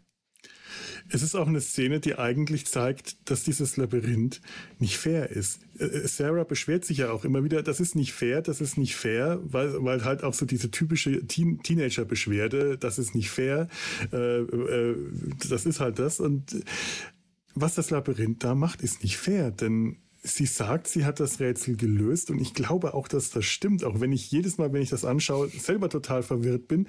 Aber weil diese Türwächter selber keine Ahnung haben, ja. was sie da eigentlich sagen, weil die das selber nicht verstanden haben, fällt sie, geht sie dann doch durch die falsche Tür und fällt in das, äh, in das Verlies herunter. Und dieses Labyrinth ist auch an so vielen anderen Stellen einfach nicht fair zu ihr. Äh, Jared ist nicht fair zu ihr und auch das gehört zum Erwachsenwerden dazu, zu begreifen. Ähm, dass das Leben nicht fair ist. Ja, und das übernimmt sie ja dann auch, wenn mhm. sie diese, diese, diese Juwelen da stibitzt oder so. Ne? Dann ja. sagt sie, ja, ist halt nicht fair. da passt sie sich an. Ich ja. überlege auch, was meine Lieblingsstelle wäre. Es gibt so viele schöne. Ähm, ich, wahrscheinlich die mit der, mit den Türen, die würde mir auch gefallen. Aber ich glaube, mir, mir, äh, ich mag tatsächlich The Bock of Eternal Stench. Den, ich will immer den Sumpf des ewigen Gestankes sagen, weil es, glaube ich, auch eine bessere Übersetzung wäre. Ich, ich nehme an, Moor des ewigen Gestankes war einfach für die Synchro-Lippenbewegung äh, besser passend. Sumpf und Moor. Mhm. Das heißt, äh, Moor und Bock hat die gleiche, gleiche Lippenbewegung. Aber ich, ich, ich liebe, wenn die da unten sind. Es macht eigentlich alles nicht so richtig viel Sinn, äh, was sie da unten machen. Sie, sie dürfen nicht auch nur mit einem Fitzelchen in dieses Sumpfgewässer, in dieses Moor kommen, weil sie dann ewig der Gestank an ihnen haftet. Aber dann über die Felsen, die da als Trittsteine in das Gewässer gerollt werden und bedeckt sind mit dem, mit dem nassen, stinkenden Schleim, da können sie drüber gehen, ohne dass äh, das an ihnen haften bleibt. Das hat mich immer auf Felsen gerufen von einem großen, wuscheligen Viech, ja. was Felsen rufen kann. Ja, warum auch nicht, ne? Ja. Der kann Felsen. Ludo. Ludo? Ja. Ludo, ja, Ludo. genau. Ludo, Toller genau. Charakter. Toller. Das Spiel. Ja, Ludo, das stimmt. Toller ja. Charakter. Gro ein großes, gehörntes äh, ja, Monster, äh, der den, den, den Sarah trifft, als er von kleinen Goblins gefangen wurde. Der hängt in so einer Schlinge, äh, ja. Kopf nach unten und die kleinen Goblins, alle mit Helmen und Rüstungen, haben an ihren langen Stöcken kleine, fiese Beißmonster mit denen sie ihn zwicken. Das heißt, die haben lange Stöcke und an dem Ende hocken kleine, eklige, äh, haarlose, verwachsene Kreaturen mit, mit Zähnen. Das sind deren Waffen. Das hat mich schon immer fasziniert. Ja. Diese, das ist toll. Und dem, dem hilft sie dann, indem sie mit Steinen schmeißt. Und das habe ich auch erst sehr spät äh, begriffen, dass Ludo durch seinen Rufen die Steine heranrollen lässt, mhm. damit Sarah die Steine schmeißen kann. Ja, Ludo kann Steine rufen. Wird ja auch später in der Goblin-Stadt auch noch sehr wichtig, dass er das kann. Ja. Ich habe, glaube ich, gar nicht so gesehen, so eine Lieblingsszene, so eine konkrete. Für mich ist das grundsätzlich dieses äh, Zusammenspiel immer zwischen ihr und ihren Freunden. Na, das ist das, was mhm. für mich immer so die schönsten Szenen sind, eigentlich. Also über den ganzen Film verteilt. Und der Film mhm. ist ja mhm. auch eigentlich viel kürzer oder diese Reise ins Labyrinth. Das ist, glaube ich, diese kindliche Wahrnehmung, von der du auch du gesprochen hast, Michael, dieses eigentlich so Rückblick, mir kommt das immer total lang vor, wie sie durch dieses Labyrinth gehen. Aber wenn man sich den Film anguckt, ist aber, whoops, sie sind beim Schloss und du denkst dir, wow, ja. schon vorbei.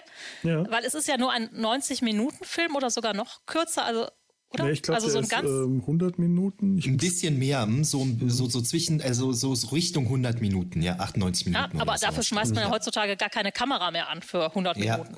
Ja, das stimmt. Ja, ja. Gut, man muss allerdings auch bei äh, äh Puppenfilmen äh, generell, aber äh, Puppenfilmen ähnlich wie bei Trickfilmen, Puppenspiel ist nicht Puppentrick.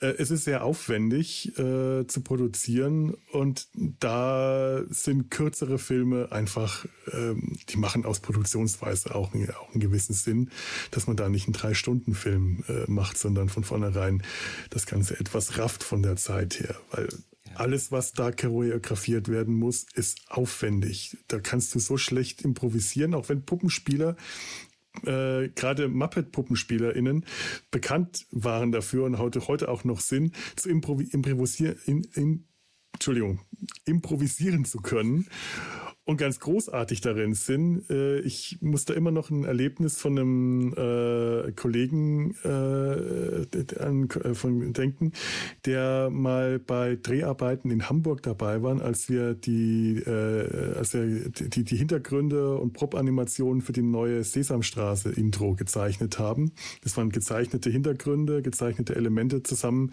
mit dem Puppenspiel.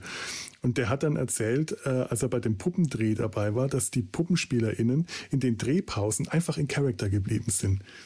Mhm. Die, sind, die haben einfach weitergemacht. Die haben ihre Arme oben gehalten. Das finde ich ja schon enorm. Das kann ich nicht, nicht mal eine Minute lang, weil mir dann die Schulter wehtut und sind einfach dabei geblieben. In den Drehpausen haben die, haben die einfach weiter rumgeblödelt, aber dann eben nicht äh, so ein bisschen wie Who Framed Roger Rabbit. Äh, das, und haben improvisiert und haben rumfaxen gemacht und das muss witziger gewesen sein als alles, was vorher äh, lief. Und das äh, werden die auch äh, bei Labyrinth auch gekonnt haben, weil das alles, alles versierte Muppet-Veteranen waren, die das schon sehr lange gemacht haben zum Teil. Frank Oz war ja auch dabei. Ja, ja, richtig. Den haben wir ganz vergessen zu erwähnen. Ja. ja. ja. An, an, andererseits natürlich äh, sind, sind die Puppen hier im, im Labyrinth natürlich sehr viel komplexer als äh, in der Sesamstraße. Sowas wie äh, Ernie oder das Krümelmonster, da stecken zwei PuppenspielerInnen drunter, die verteilt auf Arme und Kopf die Puppe spielen.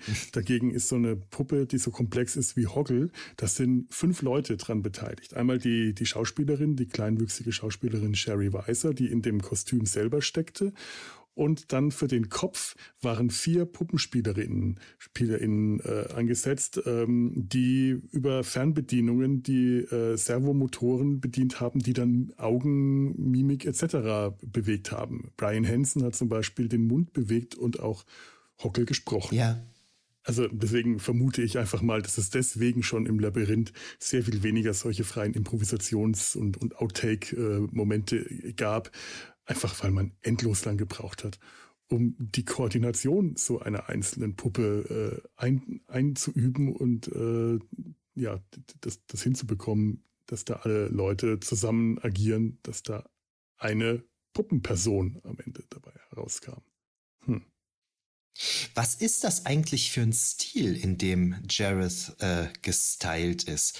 Ich meine, so diese tupierten Haare und so, das ist ja schon klassisch 80er irgendwie, aber was ist das so eine Mischung? ist das so eine Mischung aus Gothic und viktorianisch oder was ist das? Ähm, sie haben tatsächlich versucht, ihn so ein bisschen an Marlon Brando Ach, ranzupacken was? mit der Lederjacke und allem. Ach so. okay. Was ich auch total so what fand, wenn ich ganz ehrlich bin.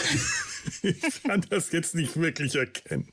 Okay, ja, doch wenn, ja, es ist bei Marlon Brando habe ich leider spätere Rollen in meinem Kopf. Da kriege ich ja, das ja, nicht ja. mehr. ja, das ist halt eher die frühe Zeit, ja, ne? so wie es auch damals. Hm. Ja, also ähm, Jared hat Re Referenzen halt an den Heathcliff auf Wuthering Heights. Mhm. Also im Prinzip an diese viktorianischen ähm, Love Interest, sage ich nicht mal. Ah, ne? okay. mhm. Rochester von äh, Jen Erie. Und er sollte halt so ein bisschen, ähm, ja, exzentrisch wirken, ne? so an Marlon Brandon aus Wild One. Mhm. Okay. Und aber gleichzeitig auch so ein bisschen wie ein Ritter aus äh, den Grimmschen Märchen und ich nehme an eher aus der dunklen Anmutung. Mhm. Und ein bisschen Einfluss aus dem Kabuki-Theater, aus dem Japanischen ist auch noch drin. Oh ja. Ah, okay. Okay. Ja, durchaus. Das glaube ich auch tatsächlich in, dieser, in diesem Make-up äh, äh, ein bisschen mhm. erkennen zu können. Er hat ein sehr stilistisches, wirkendes Gesicht durch, durch, die, durch das Make-up, das die Nase und die Augen akzentuiert. Ja. Sagt euch Visual Key was?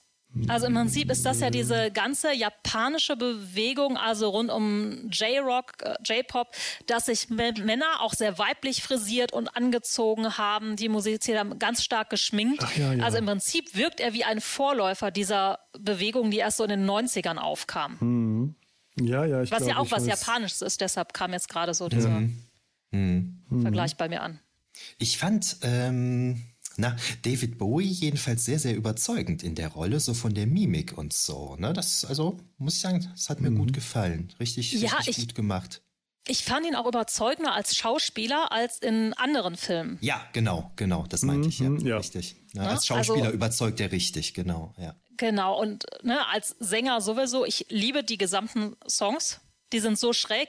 Und die sind natürlich auch der Punkt, die das Ganze, wie soll ich das sagen, ähm, sexuell noch ein bisschen interessanter machen, wenn man dann da die Inhalte nochmal in das, den Film überträgt. Ja, stimmt. Ähm, aber gerade als Schauspieler, ich habe dann später die viele andere Filme mit ihm gesehen. Ähm, the Man Who Fell from the Sky. Ich weiß nicht, der Science-Fiction-Film, wo er im Prinzip ein Außerirdischer ist, der ah. auf der Erde landet und im Prinzip, das ist, glaube ich, zwei, zweieinhalb Stunden. Und es ist ein sehr, sehr langer Film, in dem sehr, sehr wenig passiert. Ich weiß, ich habe den Film irgendwann mal gesehen und ich, es kann gut sein, dass ich den nicht ganz gesehen habe oder nicht ganz geschafft habe. Es ist wirklich sehr lange her. Ich habe gerade nur sehr vage Erinnerungen daran. Ich, ich, ich glaube gerade, dass ich so klein war, als ich den Film gesehen habe, dass ich nicht kapiert habe, dass das David Bowie ist. muss, ich, muss ich gleich nochmal googeln, weil das sagt mir was. So, ja.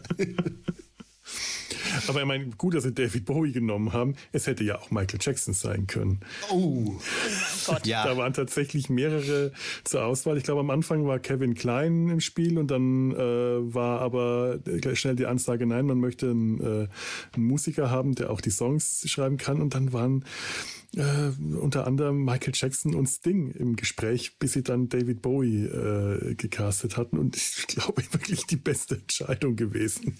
Ja, ja und ja. David Bowie war ja auch sehr happy damit, weil er wohl schon immer mal an einem Film beteiligt sein wollte, der für, also für die gesamte Familie praktisch ist mhm. und dafür auch die Musik schreiben. Und das hat er halt großartig gemacht. Ich glaube, hier ähm, Magic Dance war ja auch über Wochen in den Charts. Mhm. Dance, Magic äh, Dance, ja. Wusstet ihr eigentlich, dass der Film eigentlich in Amerika ein totaler Flop war und nur ja. einen Bruchteil des Budgets eingespielt hat mhm. und eigentlich in Europa und in UK vor allen Dingen sehr, sehr erfolgreich war? Ja. Das und das ist halt so ein typischer Vertreter der Filme, die halt im Kino erstmal floppen und erst über die lange Strecke irgendwie so, hm. so ihre Fangemeinde gewinnen und erfolgreich werden. Oder vielleicht auch erst durch die Fernsehausstrahlung hm. und so. Ne? Und VHS. Ja, ja, das ist auch spannend, auf jeden Fall. Dance Magic, äh, ähm, äh, äh, Magic Dance ist, ist, ist auch nett. Da gibt es diese eine schöne Stelle. Ich spiele mal gerade äh, zehn Sekunden daraus vor. Dance Magic Dance, Dance Magic Dance.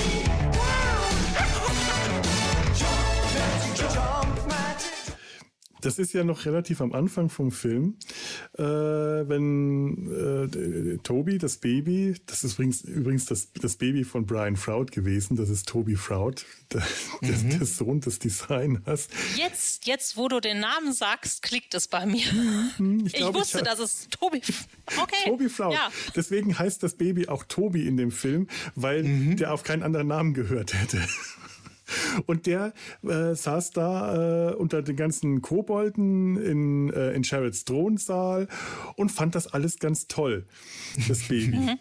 Und aber eigentlich sollte das Baby weinen. Es sollte Angst haben, hatte aber keine Angst. Die haben dann diese, äh, diese, diese Aufnahmen so oft wiederholt, dass Tobi irgendwann quengelig war und müde. Und das waren die Takes, die sie dann nehmen konnten, damit es halt so wirkt, als ob Tobi Angst hat. Der war aber auch zum Teil so abgelenkt von allem, dass die Szenen, wo er mit, äh, äh, wo er bei Jared auf dem Schoß sitzt und Jared zu ihm spricht, musste, äh, äh, hatte ähm, David Bowie eine, eine Handpuppe, also mhm. eine andere Handpuppe in der Hand aus dem Bild gehalten, um mhm. das Baby abzulenken. Und das Baby, das wir gerade in dem Stück, in dem Song gehört haben, das ist nicht Toby Froud gewesen, denn das war eine Studioaufnahme und da gab es zwar ein Baby, durch Zufall war, war eine der Chorsängerinnen, äh, hatte ihr, ihr Baby dabei, aber David Bowie hat ausgesagt, dieses Baby war so unkooperativ, das wollte einfach nicht quengeln und keinen Ton von sich geben. Der hat also in dem Song hat, äh, äh, wurden alle Babystimmen von David Bowie selber gesprochen. Ach. Ich war gestern Abend ganz überrascht, als ich den Abspann des Films sah, dass Toby ja dann auch unter den Darstellern aufgeführt wird mhm. und dann mit vollem Schauspielernamen, so also relativ weit oben und so. Und da habe ich, den, hab ich die Person dann mal gegoogelt. Ne? Da fand ich das ganz lustig. Der ist ja heute als Künstler aktiv mhm. und in seinem Wikipedia-Artikel beginnt es aber erstmal natürlich damit, er ist das Baby aus Labyrinth. fand ich ganz witzig. So. Oh. Toll, also wenn du damit deine Karriere beginnst, ja. schon schräg. Ja. Besser kann es ja eigentlich gar nicht mehr werden. Ja, dann hast du schon alles geschafft. ja. Herrlich. Ähm, worüber ich mir noch so ein bisschen Gedanken gemacht habe, äh, jetzt auf Basis meiner Ausbildung natürlich, ne, äh, als Althistoriker ist, ähm, dass ich so ein bisschen überlegt habe, was ein Labyrinth eigentlich so, so eigentlich ist. Ne? Und da finde ich ganz witzig, wir kennen das ja aus dem Griechischen, damit hatten wir ja eben quasi mhm. angefangen mit der Theseus-Sage und dem Minotaurus. Wir wissen aber gar nicht, wo das Wort herkommt eigentlich. Ne? Das ist kein griechisches Wort, wir haben keine Ahnung, wo die Griechen das herhaben. Mhm. Wir haben so erste Bildchen von Labyrinthen aus Kreta, das passt dann natürlich wieder zur ja. Minotaurus-Sage. Und das sind aber witzigerweise so Labyrinthe, die entsprechen gar nicht dem, was wir heute darunter verstehen, sondern das sind Labyrinthe, da muss man einfach den Weg lang gehen und kommt automatisch am Ziel mhm. an. Man kann mhm. nicht falsch abzweigen. Ne? Und das mit den Irrwegen, das hat sich erst später entwickelt und erst dann hat dann auch Platon das dann im übertragenen Sinne, ne, das Labyrinth so als, als, als Metapher aufgegriffen und so. Das fand ich ganz witzig. Und so, es könnte sein, dass das ursprünglich was äh, mit mit Tanzmarkierungen zu tun hatte und so weiter, ne, so also die, um komplizierte Tänze wiedergeben zu können und äh, naja, das fand ich jedenfalls ganz ganz spannend, wie sich das äh, erstmal so entwickelt hat und ursprünglich eigentlich was relativ Simples war, wo man einfach nur geradeaus geht und es kommt aber aus Kreta, ne, was dann eben ganz schön zum Mythos passt. Fand ich ganz mhm. witzig. Habe ich übrigens, falls das jemand interessiert, auf fantastiantike.de habe ich einen Artikel drüber geschrieben, ähm, das Labyrinth in der Fantasy. Falls das jemand interessiert, können wir das vielleicht in die Show Notes setzen. Ja, mache ich auf jeden Fall. Mache ich auf jeden Fall. Ja, Labyrinthe sind ja ohnehin äh, eigentlich so, äh, gehören zu den ultimativen Fantasy-Settings ein Labyrinth, eine Reise durch ein Labyrinth, eine Reise ins Labyrinth, den Weg, den man da findet, die vielen Irrwege, das, das ist für mich äh, schon immer ein Labyrinth ist für mich schon immer etwas unglaublich Faszinierendes gewesen. Schon von den ersten Irrgärten in irgendwelchen Vergnügungsparks oder so, so, so, so Heckenlabyrinthe, wo man als Kind gerade klein genug war, um nicht drüber wegschauen zu können. Aber die dann so niedrig war, dass die Erwachsenen einen noch rausholen konnten, wenn man sich da als, äh, als kleines Kind drin verirrt hat. Und ich, wir haben die geliebt als Kinder. Und ich ja. weiß gar nicht, wie oft es die gab. In meiner, in meiner Erinnerung war meine Kindheit Kindheit angefüllt mit solchen Heckenlabyrinthen. Ich habe keine Ahnung, wo die überall waren, denn so viele kann es nicht gegeben haben. Aber für mich waren die allgegenwärtig. Ich habe, das war etwas, was ein Irrgarten, ein Labyrinth, für mich immer großartig. Ja, bei mir in der Gegend hier, in der Gegend von, also ich komme ja ursprünglich aus Düren, in der äh, Gegend von Düren, da gab es einen Bauernhof, der hatte irgendwann ein Maislabyrinth aufgezogen. Uh. Und das war so erfolgreich, da ist jetzt eine richtig große Freizeitanlage draus geworden mit Riesenrutschen, Hallen, allem drum und dran. Was hat alles mit seinem Labyrinth angefangen? Wahnsinn. Ja, also Maislabyrinthe sind tatsächlich total in. Das ist, glaube ich, kaum ein Bauernhof, der keins hat, um Kinder aus der Gegend anzulocken. Ja. Ich war tatsächlich das letzte Mal in Toronto, gibt es halt ein relativ großes Heckenlabyrinth, wo auch Erwachsene sich verlaufen dürfen. Ah, okay. Toll. Also ich muss sagen, ich bin als Kind, Kinder, die jetzt zuhören, nicht nachmachen. Ich bin als Kind ja auch sehr gerne durch Maisfelder gelaufen. Oh. Das hat ja auch schon von Natur aus was, was, was hm. Labyrinthisches, aber in so einem richtigen, absichtlichen Maisfeldlabyrinth bin ich eigentlich nie gewesen, glaube ich. Ja, ich war auch immer gerne in Maisfeldern. Ich hatte immer die Ausrede, dass unser Hund da reingerannt ist und wir den rausholen mussten. Der Hund wäre irgendwann von alleine wieder rausgekommen. Ja, ja. Aber nee, da hatte man einen guten Grund gehabt, hinterher zu gehen. Wir hatten ja auch nichts anderes damals. Ne? Jawohl, da musste man irgendwie genau, durch die so Felder und gab ja noch kein Internet. Unser Hund hatte seine eigenen Labyrinthe. Für unseren Hund war auch ein Rübenacker schon ein Labyrinth. da muss man nur entsprechend klein genug sein. Ja, ja.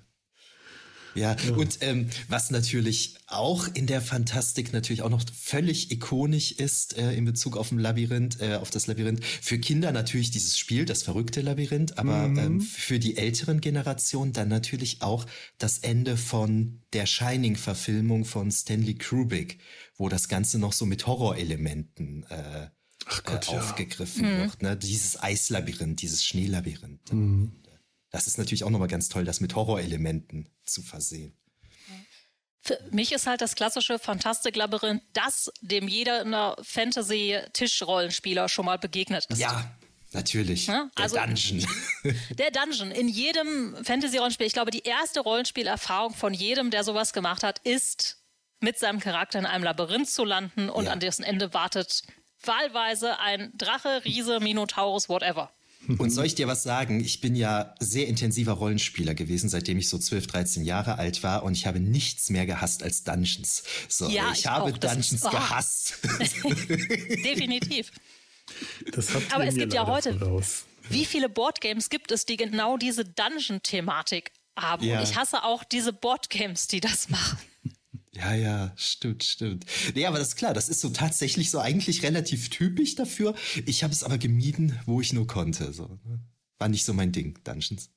Ja, sie sind ja auch meistens viel einfallsloser als äh, unser Labyrinth-Dungeon hier. Gab es da nicht mal so ein Computerspiel, Dungeon Master oder so, wo das umgekehrt aufgezogen wurde? Da musste man, glaube ich, nicht in so einen Dungeon eindringen, sondern man musste den Dungeon vor Helden verteidigen. Das fand ich ja. mal ein interessanter Ansatz, so Fallen bauen und so irgendwie. Ähm, es gibt eine Comicreihe von Louis Trondheim, Don John also D-O-N-J-O-N geschrieben. Das ist genau aus dieser Sicht äh, die, äh, die Helden äh, dieses Comics. Das sind die Leute, die in dem Donjon arbeiten. Die Angestellten dieses Donjons, die Monster und äh, Wächter und Aufpasser. Und die Gegner sind die Helden, die da reinkommen, die es, äh, ja, die, die, die da reinkommen, aber auch der, also nicht, das sind ja nicht nur Gegner, sondern auch Wirtschaftsfaktoren. Denn davon, daran verdient der Don John ja. An jeden Held, der da reinkommt, äh, den man niedermetzelt, den kann man dann wertvolle Gegenstände abnehmen und dem Don John Schatz zufügen. Das ist dann auch ein Kosten-Nutzen-Faktor, weil ja auch dieser Held immer so eine Reihe von äh, Wächtern und Monstern erschlägt. Da muss man dann sehr gut kalkulieren, dass das sich am Ende wirklich dass sich das lohnt. Ja, witzig. Da weiß man zumindest mal, warum es diese Labyrinthe gibt. So richtig Sinn ergeben die nämlich nicht. Ja, das stimmt. Ja. Auf jeden Fall sehr empfehlenswert. Macht, macht viel Spaß, die Donjon-Reihe von Louis Trondheim. Ich lese die immer gerne und die ist enorm komplex mittlerweile. Das ist eine riesen Fantasy-Welt, die äh, Louis Trondheim mit verschiedenen ZeichnerInnen mittlerweile da aufgebaut hat. Wahnsinn. Das macht, macht enorm gute Laune. Wenn man mal in so ein, so ein, ein Fantasy-Setting abtauchen will, das ein bisschen anders wirkt, weil da sehr viel Humor und Witz drin ist, äh, falls einem Louis Trondheim als Comic-Autor was sagt, dann ähm, wird man das verstehen. Die Abenteuer von Herrn Hase zum Beispiel sind auch so ein äh, sind auch so eine Reihe von ihm, die in unserer Zeit spielen, wo der Hauptfigur ein Hase ist, der Herr Hase. Und das sind anthropomorphe äh, Tiercharaktere, aber die in einer normalen äh, Welt leben in unserer Zeit und einen absurden, schrägen, trockenen Humor haben und das übersetzt in so eine Fantasy, in so ein Fantasy-Setting, äh, macht die Donjon-Reihe einfach unglaublich witzig und man hat eben auch all diese typischen Fantasy-Momente, all diese Motive, die wir hier auch im Labyrinth immer wieder haben und wiederfinden, äh, das, das, ist ein, das, das, das ist ganz großartig. Und das ist halt auch im das macht auch das, das Labyrinth für mich hier so toll. Ich finde alles wieder, was ich, was mich schon immer so fasziniert hat und immer beschäftigt hat. Nie so sehr stark wie äh, euch jetzt. Ich war nie Rollenspieler. Ich äh, bin dann später ein bisschen mehr in die Science-Fiction-Richtung gegangen, von, von der Fantasy-Richtung ein bisschen abgekommen. Aber ich komme sofort immer wieder rein, wenn ich diesen Film sehe. Da bin ich ganz schnell wieder in allem drin, was mich schon als Kind fasziniert hat. Das ist ja. dieser Film. Ja, und ich, ich hatte es eingangs schon mal gesagt, aber ich möchte es jetzt nochmal als Fazit, als mein Fazit sozusagen nochmal wiederholen. Das ist einer der Filme, wo mir jetzt wichtig ist, dass meine Tochter die rechtzeitig sieht, bevor sie zu alt dafür ist. So, auf jeden mhm. Fall. Ja, welches Alter hast du da so angepeilt? Ja, sie ist jetzt neun und äh, sie ist relativ fit, was Filme angeht. So, ne? Also da muss man immer von Film zu Film unterscheiden welcher Film, also weil das mit dem FSK, das lässt sich nicht auf jedes Kind so übertragen. Nee, überhaupt nicht. Da muss man wirklich Aber von Kind zu Kind und Film 6? zu Film unter. Ja, das ist ganz verwirrend. Manchmal steht da ab 16, manchmal steht da ab 12 und gestern, als ich ihn bei Amazon geguckt habe, stand da ab 6. Hm, sehr verwirrend. Also ich glaube, ja. wir gucken ihn jetzt, ja, nachdem ich ihn gestern noch gesehen habe. Da ist nichts drin, was meine Tochter verstören würde. So. Da ist die schon zu hart gesotten für. Sehr gut, sehr gut. Ja. Ich glaube damit, da kommen wir jetzt zum Ende. Das äh, auch, auch okay. Ähm, Mary, noch ein, ein Fazit? Dann haben wir alle drei unseren letzten Self noch dazu gegeben. Genau, ja, ich glaube, ich habe fast alles schon gesagt. Für mich ist mhm. das halt wirklich der Coming-of-Age-Film. Da kann man noch so viele komische deutsche Coming-of-Age-Filme oder sonstiges machen. Also über das Erwachsenwerden und es ist an so vielen Teilen, man kann einfach so viel entdecken in diesem Film. Für mich eines der Highlights ist ähm, an einem Punkt, wo sie wirklich verzweifelt ist, alle ihre Freunde verloren hat, trifft sie wie eine Müllsammlerin, die praktisch alles, mhm. was ein Mensch jemals verloren hat im Laufe seines Lebens, mhm. sammelt und versucht sie dann praktisch in ihrem Kinderzimmer zurückzulassen. Ne? Also sie kann sich da wieder in diesen sicheren Raum flüchten, ne? umgeben von den Dingen und stellt dann aber fest, nee, das ist gar nicht äh, meins. Ich will jetzt hier raus, ich muss jetzt weiter. Ne? Und das ist was, wo manchmal, wenn bei mir alles schief läuft, denke ich auch so, nee, also man kann sich nicht immer mit allem umgeben, was schön ist und ein so ein Moment und äh, Kindheit war schön, aber man muss halt auch dann rausgehen und sich dem Leben stellen. Ja. Und mhm. das ist was, was für mich Labyrinth an ganz vielen Punkten ausmacht. Sich dem Leben stellen und überraschen lassen, auch wenn man als Erwachsener auf ewig in diesem Escher-Labyrinth sitzt. ja. Das ist wahr, ja. Andererseits ist die Rückkehr in dieses Kinderzimmer ja auch nicht schlecht. Ich habe hier hinter mir im Regal immer noch so ein paar Sachen aus meiner Kindheit stehen. Das Schlumpfhaus und das große Meinzelmännchen und so. Ich werde die auch nie aufgeben. Ich habe auch so ein bisschen so ein Kinderzimmer wie Sarah. Habe ich auf jeden Fall auch so kleine Sachen und ich freue mich ähnlich wie Michael immer, wenn mein Sohn die dann übernimmt. Ich habe immer im ersten Moment, Moment, das ist doch mein Kuschelkater. Aber das ja, ist halt Teddy, auch wie soll schön. Lancelot, ja. Ja, ja. genau. Ja, einfach schön. Das war jetzt wirklich schön, mit euch über diesen Film zu reden. Ähm, das, das hat mir gut getan. Mein Tag wäre heute nämlich nicht so gut verlaufen sonst. Und jetzt fühle ich mich gerade wieder, jetzt fühle ich mich gerade wieder bereit, raus in die Welt zu gehen, raus in das, in das äh, Labyrinth da draußen. Und Sehr das, gut. Dafür, dafür bedanke ich mich bei euch beiden. Ähm, also ihr habt mir heute gerade den Tag gerettet. Das kann ich euch ganz ehrlich sagen. Und ich, ich hoffe, dass wir euch lieben Zuhörer. Das freut uns und äh, ja, das war auf jeden Fall ein super Start in den Tag, auch für mich. Ach, das für ist mich schön. auch, ja. Sehr schön, sehr schön, das freut mich richtig. ich hoffe, liebe Zuhörer, ihr hattet auch jetzt einen guten Start in welche Tageszeit auch immer mit unserer Folge. Und äh, wenn es euch gefallen hat, dann hinterlasst Kommentare www.der-sumpf.de ähm, ihr könnt uns eine E-Mail schreiben, kontakt.der-sumpf.de, falls ihr mir eine Postkarte schreiben wollt und ich freue mich ja immer darüber. Dann findet ihr die Adresse im Impressum oder äh, Twitter, Facebook, Instagram. Auch da findet ihr uns überall, wenn ihr danach sucht, weil ich mir nie merken kann, wie das da heißt. Ich glaube, äh, äh ich, ich es, keine Angst, ich, ich, keine, keine Ahnung. Ihr findet das, ihr seid schlau. Und äh, damit ähm, ja, verabschieden wir uns. Werdet erwachsen, aber lasst euch Zeit dabei. Macht's gut. Tschüss.